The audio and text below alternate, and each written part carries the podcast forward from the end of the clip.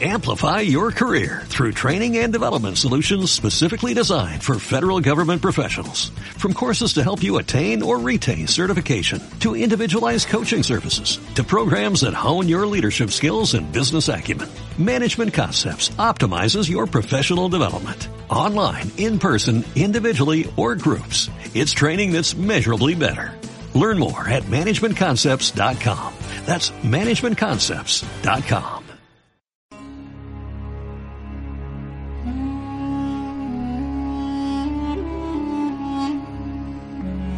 Mesocosmos, tu podcast de historia.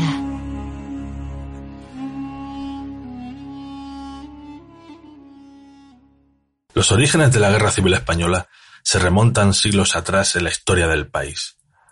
La idea de que los problemas políticos podían solucionarse de manera más natural por la violencia que por el debate estaba firmemente arraigada en un país en el que, durante mil años, la guerra civil había sido, si no exactamente la norma, ciertamente no una excepción. La guerra de 1936 a 1939 era el cuarto conflicto de estas características desde 1830. La propaganda de cruzada religiosa de los nacionales la vinculaba con la reconquista cristiana de España contra los árabes. En ambos bandos el heroísmo y la nobleza convivían con una crueldad primitiva que no habría desentonado en la épica medieval. Sin embargo, en última instancia, la guerra civil fue una guerra que se asentó con fuerza en nuestra época. Las intervenciones de Hitler, Mussolini y Stalin hicieron que se convirtiera en un momento crucial de la historia del siglo XX.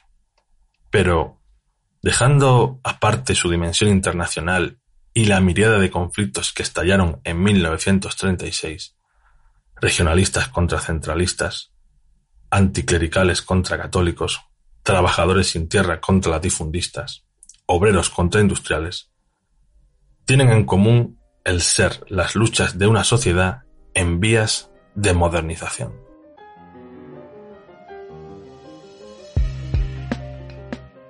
¿Qué tal? ¿Cómo están, amigos y amigas de la historia?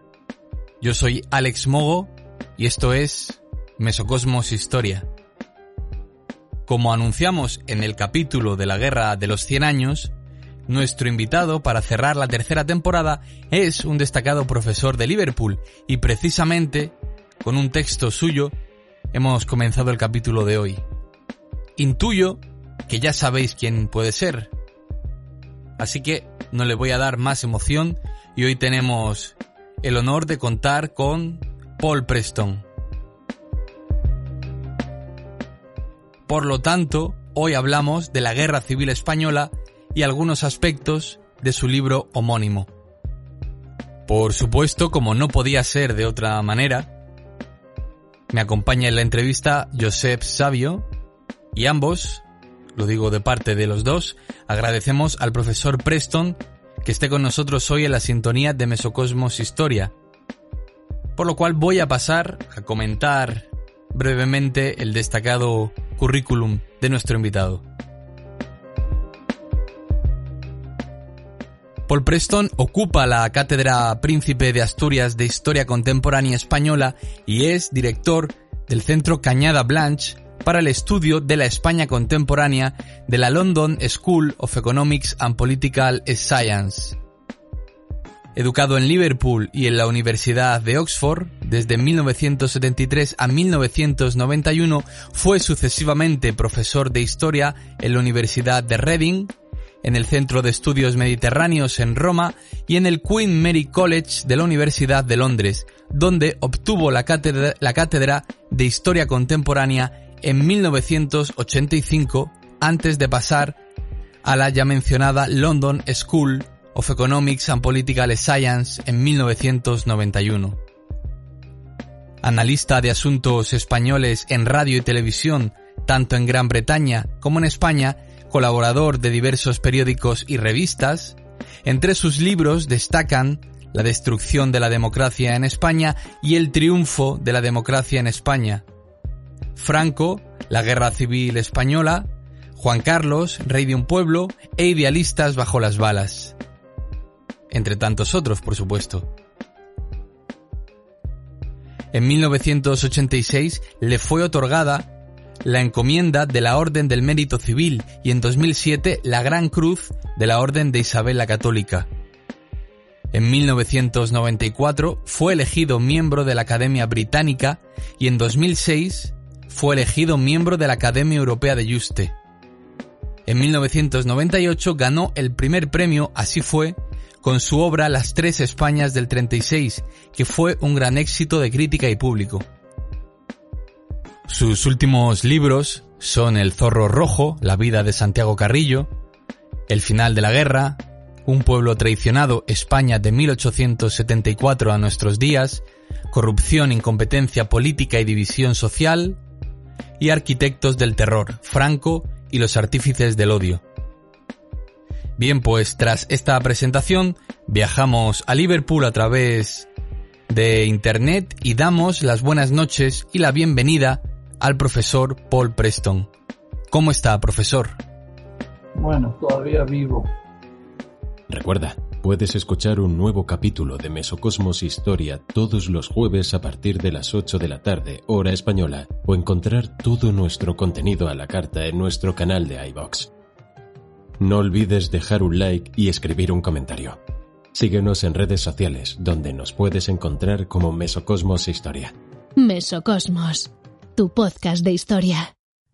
Seguimos vivos, que no es poco, y seguimos con la historia. Como decía al principio, muchísimas gracias, profesor, por aceptar la invitación a Mesocosmos Historia. Y entrando ya en materia, lo primero de todo, profesor Preston, es preguntarle qué le llevó a escribir el libro La Guerra Civil Española y dedicar gran parte de su carrera al estudio de esta contienda.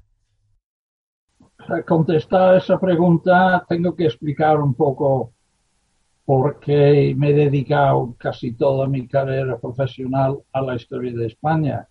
Eh, o sea, to, todo empezó porque, o sea, porque yo de joven eh, había adquirido un interés en los orígenes de la Segunda Guerra Mundial y eso remonta a que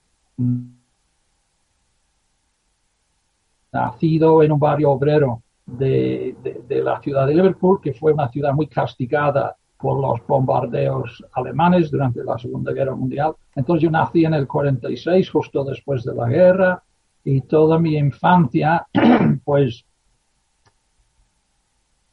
estaba rodeado de adultos que hablaban constantemente de, de, lo que había pasado en la guerra y luego con mis amigos en la calle, pues muchos de los juegos versaban sobre el conflicto entre británicos y alemanes, ¿no?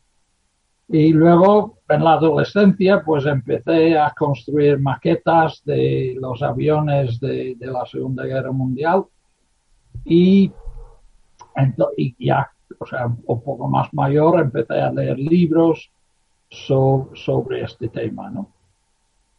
Luego gané un, una beca para ir a la Universidad de Oxford, una, una universidad muy de élite, muy snob, que quizás no era el sitio más adecuado para un chico de familia obrera del norte de Inglaterra. Y ahí el currículum había poco espacio para estudiar lo que a mí me interesaba, que era eso, los, los orígenes de la Segunda Guerra Mundial y la, y la guerra en sí misma. Entonces, al terminar mi carrera, eh, tuve la oportunidad de ir a, la, a, otra universidad, la Universidad de Reading, para hacer un máster sobre, o sea, centrado muy en, en los años 30, o sea, los años de, de entreguerras, y ahí me tocó otra suerte de que una de las asignaturas era la Guerra Civil Española. Y quien la enseñaba era el, a la sazón el gran experto Hugh Thomas. Y era un gran profesor, muy divertido, eh, un, profesor que sabía inspirar y entusiasmar a los alumnos. Así que cuando si iba a hacer un doctorado, yo volví a Oxford y y claro, ya había decidido que iba a trabajar sobre España. En Oxford, mi director de tesis era Raymond Carr y él lo que quiso es que yo hiciera la tesis sobre la dictadura de Primo de Rivera, cosa que no me entusiasmaba demasiado, pero vine, vine a, España em, porque, claro, yo no sabía español, quise aprender el idioma, conocer la cultura española y eh, mis primeros intentos de estudiar la dictadura de Primo de Rivera se fracasaron por problemas de, los archivos, del tipo de materia que había. Y entonces, como a mí siempre me tiraba mi interés por que eh, me había provocado o estimulado Hugh Thomas, pues poco a poco, casi clandestinamente, empezaba a trabajar en los orígenes de, de la guerra civil. Y eso fue mi, o sea, mi tesis doctoral, que salió como un libro, La destrucción de la democracia en España. Y eso, pues, o sea, la publicación de ese libro en inglés y en español me ayudó a conseguir un puesto en la universidad. Primero, en, bueno, o sea, antes yo había sido profesor en la Universidad de, de Reading sustituyendo a, Thomas, que estaba de sabático, pero luego conseguí un puesto en la Universidad de Londres, en el Queen Mary College, y ahí, una vez que se publicó el libro de pues empecé, o sea, ya quería seguir con temas españoles y también ya eh, el libro que había tenido algo de éxito, pues había editores que estaban dispuestos a publicar cosas mías. Entonces, eh, claro, lo lógico después de haber hecho los orígenes de la guerra civil era hacer la guerra civil. Y así hice la primera versión de este libro, que es un libro que a lo largo de los 40 años después he ido ampliando y retocando, eh, poniendo al día según eh, la, masa ingente de investigaciones que, siguen saliendo sobre la guerra. Saludos cordiales a la audiencia de Mesocosmos. Soy Joseph Sabio y ahora entro en la sintonía de Mesocosmos para la siguiente pregunta. Antes que nada, agradecer a, Paul Preston que esté aquí con nosotros en nuestro podcast. Y el tema que, voy a plantear tiene relación con un debate que sigue activo en redes sociales sobre Largo Caballero, Francisco Largo Caballero, que fue, entre otras cosas, un destacado líder del PSOE durante la Segunda República. La pregunta es, ¿la guerra civil fue por culpa de Largo Caballero? Hombre, esto es un... depende de cuándo paras el reloj. Es decir, que eh, la, culpa de la guerra civil remonta muchísimo antes de, la República, sea, antes de que Largo Caballero fuera ministro, incluso antes de que Largo Caballero, perdón, Largo Caballero fuera eh, un líder del Partido Socialista Obrero Español. Yo creo que primero lo que tenemos que, que ver eh, los problemas sociales que había de que España antes del establecimiento de la República era una sociedad muy dividida entre ricos y pobres, eh, con una economía fundamentalmente agrícola, eh, con una gran masa de, obreros sin tierra, brazaleros, cunaderos.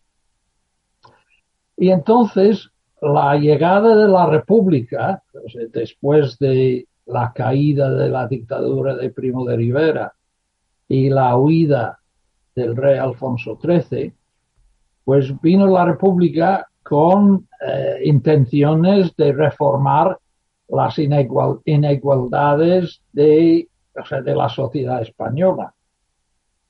el primer gobierno de la República fue una coalición de republicanos, es decir, de, liberales, porque claro, todos los eh, políticos eh, izquierda eran republicanos en el sentido de que eran antimonárquicos, pero los únicos que utilizaban el título republicano eran los que se pueden denominar los liberales, entonces una coalición entre estos republicanos liberales y el Partido Socialista. Bueno, el primer problema es que ambas partes de esa coalición tenían eh, objetivos diferentes. Los republicanos lo que querían hacer era eh, reestructurar el Estado, es decir, acabar con el militarismo, porque había una historia de que eh, las altas esferas de las Fuerzas Armadas pensaban que ellos tenían que regir los destinos del país, eso por un lado. Por otro lado, que acabar con el poder de la Iglesia Católica, que tenía mucha riqueza y un dominio sobre el sistema de educación. En cambio, los socialistas tenían una serie de objetivos más bien sociales. Y, y todo eso estaba bien, pero el problema es que la combinación de esos dos juegos de objetivos significaba ofender a toda una serie de fuerzas muy potentes. O sea, la idea socialista de, reforma agraria, pues eso ofendía a la clase terrateniente. Otras reformas eh, para mejorar la condición de la clase obrera industrial, pues eso ofendía a industriales, a banqueros. los intentos republicanos de con el militarismo y el poder de la Iglesia, pues evidentemente ofendían a las Fuerzas Armadas y a la Iglesia Católica.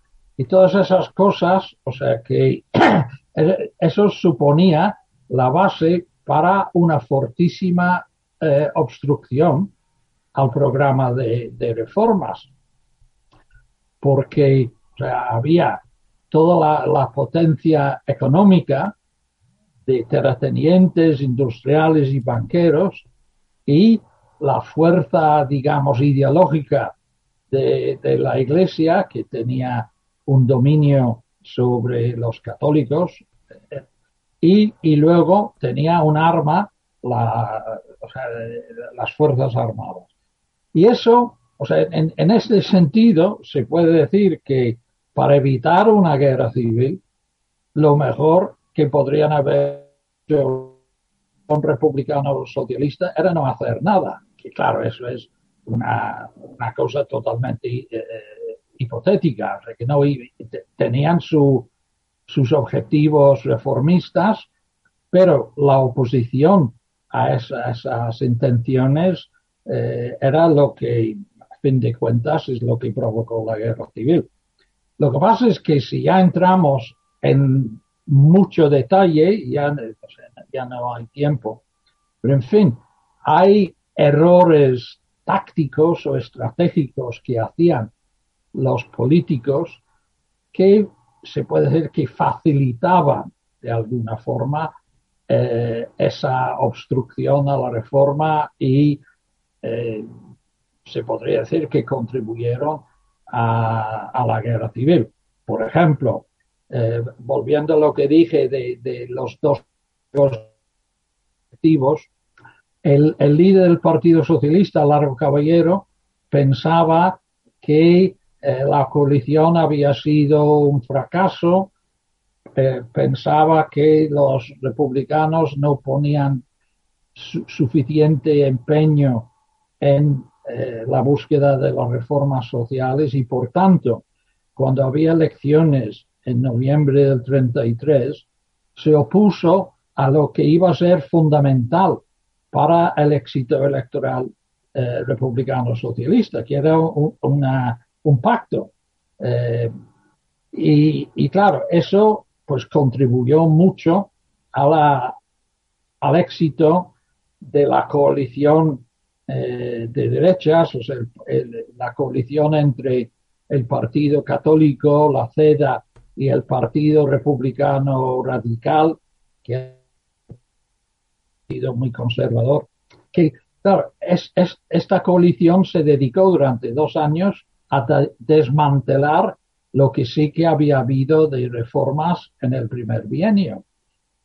Y entonces al final, claro, también es una historia muy complicada, muy larga, eh, llegamos a las elecciones de febrero del 36, que por fin, gracias a todo, a una serie de acontecimientos durante el, el llamado bienio negro del 33 al 35, se reanudó la coalición republicano-socialista con el nombre de Frente Popular y ese ganó las elecciones de febrero del, del 36. Y entonces sí que ahí Lara Caballero cometió otro error estratégico, que él insistió que ya que no se fiaba mucho de, lo, de los las reformistas de los socialistas, insistió en que los republicanos eh, gobernasen solos hasta que hubieran cumplido su programa para luego pasar un gobierno plenamente socialista.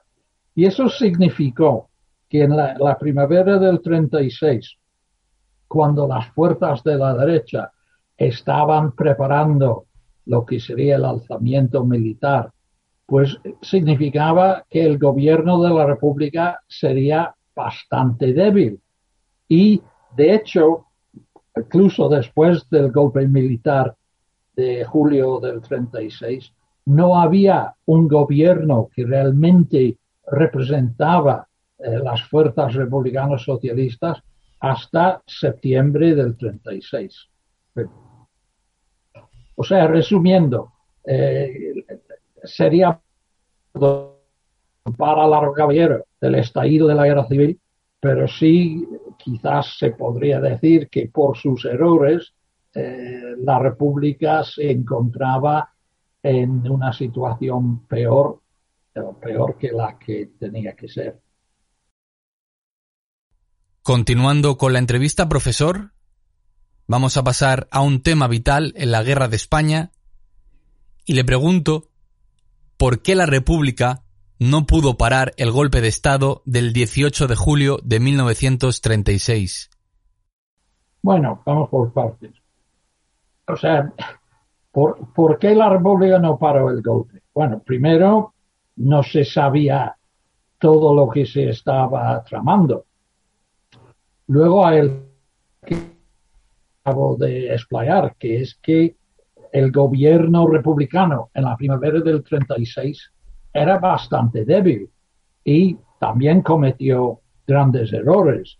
O sea, el hecho de que en abril perdió su presidente, Manuel Azaña, presidente de gobierno o del Consejo de Ministros, Manuel Azaña, que fue eh, elevado a la presidencia de la República, y su sustitución por un hombre realmente débil, Casares, Casares Quiroga, pues eso sí que también fue eh, un, factor contribuyente a eso. Luego también hay que pensar que en las fuerzas que tenían que proteger al Estado, al aparato del Estado, eh, que había eh, una mayoría de, personas claves en la Guardia Civil, en el ejército, en la policía, que estaban a favor del golpe en ciernes y por tanto obstaculizaban muchos intentos que había de parar el golpe. Mesocosmos tu podcast de historia. La undécima Brigada Internacional, mandada por el general soviético Emilio Kleber, también conocido como Lazar y conocida por la prensa republicana como la Columna Internacional, tuvo un papel vital en la defensa de Madrid. Kleber era un austrohúngaro que se había preparado en la Academia Fruns de Moscú. Junto con el quinto regimiento formado por el Partido Comunista, fue la unidad mejor organizada y con el nivel de disciplina más alto de todo el Frente Central. La undécima Brigada Internacional permitió Miaja dirigir una defensa desesperada y brillante en la que colaboró todo el pueblo de Madrid. A principios de noviembre, los milicianos y los moros luchaban cuerpo a cuerpo en los edificios de la ciudad universitaria. El pueblo madrileño combatía bajo pancartas que proclamaban no pasarán y Madrid será la tumba del fascismo.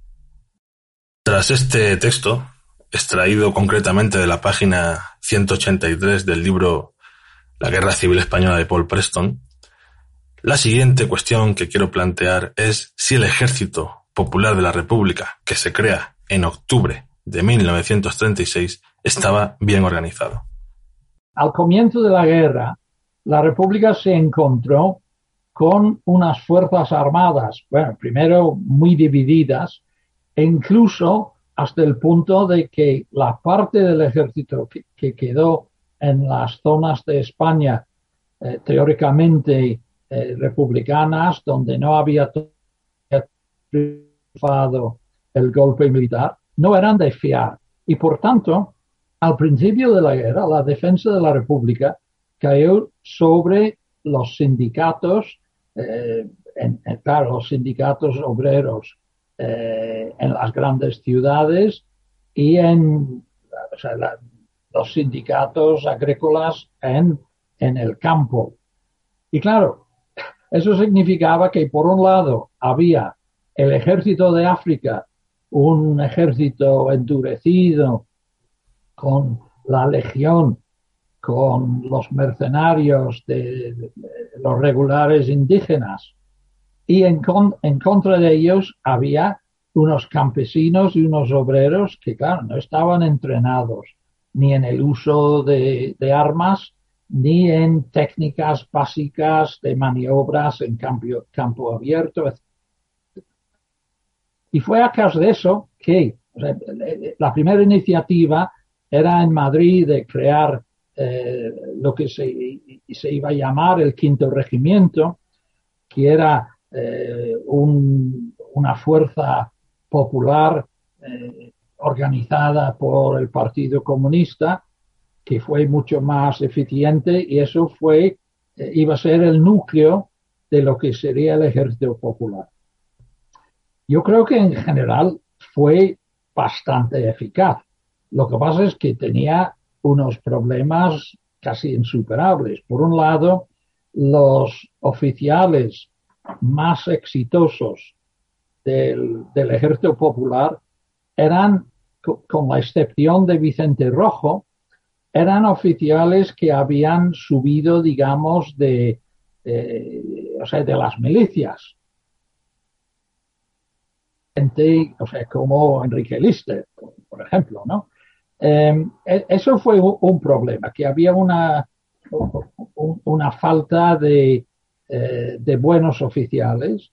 Luego había una falta de armas, porque, y eso, para explicar las debilidades del ejército popular hay que mirar a la política internacional de Gran Bretaña y Francia, que era una política eh, diseñada para privar a la República la posibilidad de, comprar armas. Y entonces el ejército popular tuvo que eh, funcionar en un contexto en que el enemigo tenía una grandísima superioridad en términos de armamento y sobre todo de armamento aéreo. El tiempo es oro, las agendas son lo que son y hasta aquí la entrevista con el profesor Paul Preston, al cual agradecemos profundamente que nos haya atendido y haya compartido estos interesantes minutos con nosotros. Bueno, un placer. Créame que el placer es nuestro profesor. ¿Aún no te has suscrito a Mesocosmos Historia? Puedes hacerlo desde un euro con al mes desde la pestaña Apoyar en iVoox. A cambio recibirás contenido exclusivo y acceso a sorteos y regalos. Además, nos ayudarás a seguir haciendo historia. Mesocosmos, tu podcast de historia.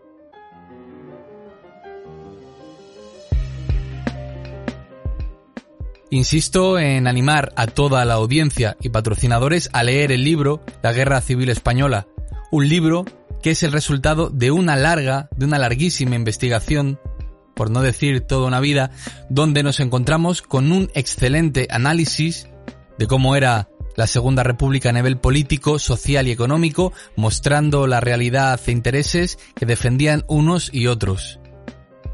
Además de un detallado análisis de la guerra tanto su desarrollo como sus consecuencias. Desde Mesocosmos pensamos que es una obra referencial que no pasa de moda. Además de este libro también os animamos a conocer los demás libros citados en la presentación del profesor Preston y por supuesto os agradezco la escucha y os mando un afectuoso saludo. Os dejo con Joseph Sabio que va a cerrar el episodio con unas consideraciones finales. Hasta pronto. Quiero cerrar este episodio lo primero agradeciendo al profesor Paul Preston que haya estado con nosotros y en nombre del equipo de Mesocosmos hago extensible el agradecimiento a todos los invitados e invitadas que nos han acompañado esta tercera temporada, donde hablamos con ellos sobre República, Guerra Civil, Lawrence de Arabia, la conquista del Perú, las brujas de Zugarramurdi, el megalitismo, los últimos de Filipinas o un poderoso caballero. Y especialmente recordamos al profesor Julián Casanova y la entrevista España partida en dos, la cual forma parte del apartado Grandes Entrevistas de Evox, donde además aparecen otras personalidades como Pau Gasol, Gerard Piqué o Ana Milán. Además, en esta tercera temporada fueron apareciendo diversos temas en las series Máquina del Tiempo, Cajón Desastre Super 8, y ahí tenéis, por ejemplo, los orígenes de la humanidad, grandes magnicidios, tiranos de ayer y de hoy, el genocidio de Ruanda, una síntesis, comentario que hicimos sobre la película Apocalypse Now, la guerra de las Malvinas, que este año se cumplen 40 años, ese conflicto entre Inglaterra y Argentina. También hablamos de Sefarad, de Gladiator. Por supuesto, la Guerra de las Galias también estuvo presente. Y recientemente las Tortugas Ninja del Renacimiento o la Guerra de los Cien Años. Termina la temporada, una temporada en la cual hemos llegado al episodio 100, que fue precisamente el de Atenas contra Esparta, la guerra del Peloponeso, y una temporada donde también traspasamos la cifra del millón de escuchas. Y seguimos sumando. La semana que viene comienzan los recopilatorios de, la edición de verano, que van a emitirse durante toda la estación estival, cada jueves a las 8 de la tarde hora española. Y el primero será Reinas Todopoderosas, donde estarán presentes Cleopatra, Cleopatra VII de Egipto, e Isabel I de Inglaterra. ¿Por qué son tan famosas? ¿A qué problemáticas se enfrentaron? ¿Qué finales tuvieron? Pues aquí dejo estas preguntas que tendrán sus respuestas en el, en el podcast. Esperamos desde Mesocosmos que hayáis aprendido y disfrutado con los episodios y por supuesto muchas gracias a toda la audiencia, a todos los patrocinadores porque estáis ahí cada, cada jueves desde diversos lugares del planeta conectados gracias a la plataforma iVox. Hoy me despido con, con el escritor italiano Italo Calvino, que nació en 1923 y falleció en 1985, y el cual nos dejó obras como El varón rampante, El caballero inexistente o El vizconde de Mediado. Y además nos dejó esta frase para la posteridad. Toda historia no es otra cosa que una infinita catástrofe de la cual intentamos salir lo mejor posible.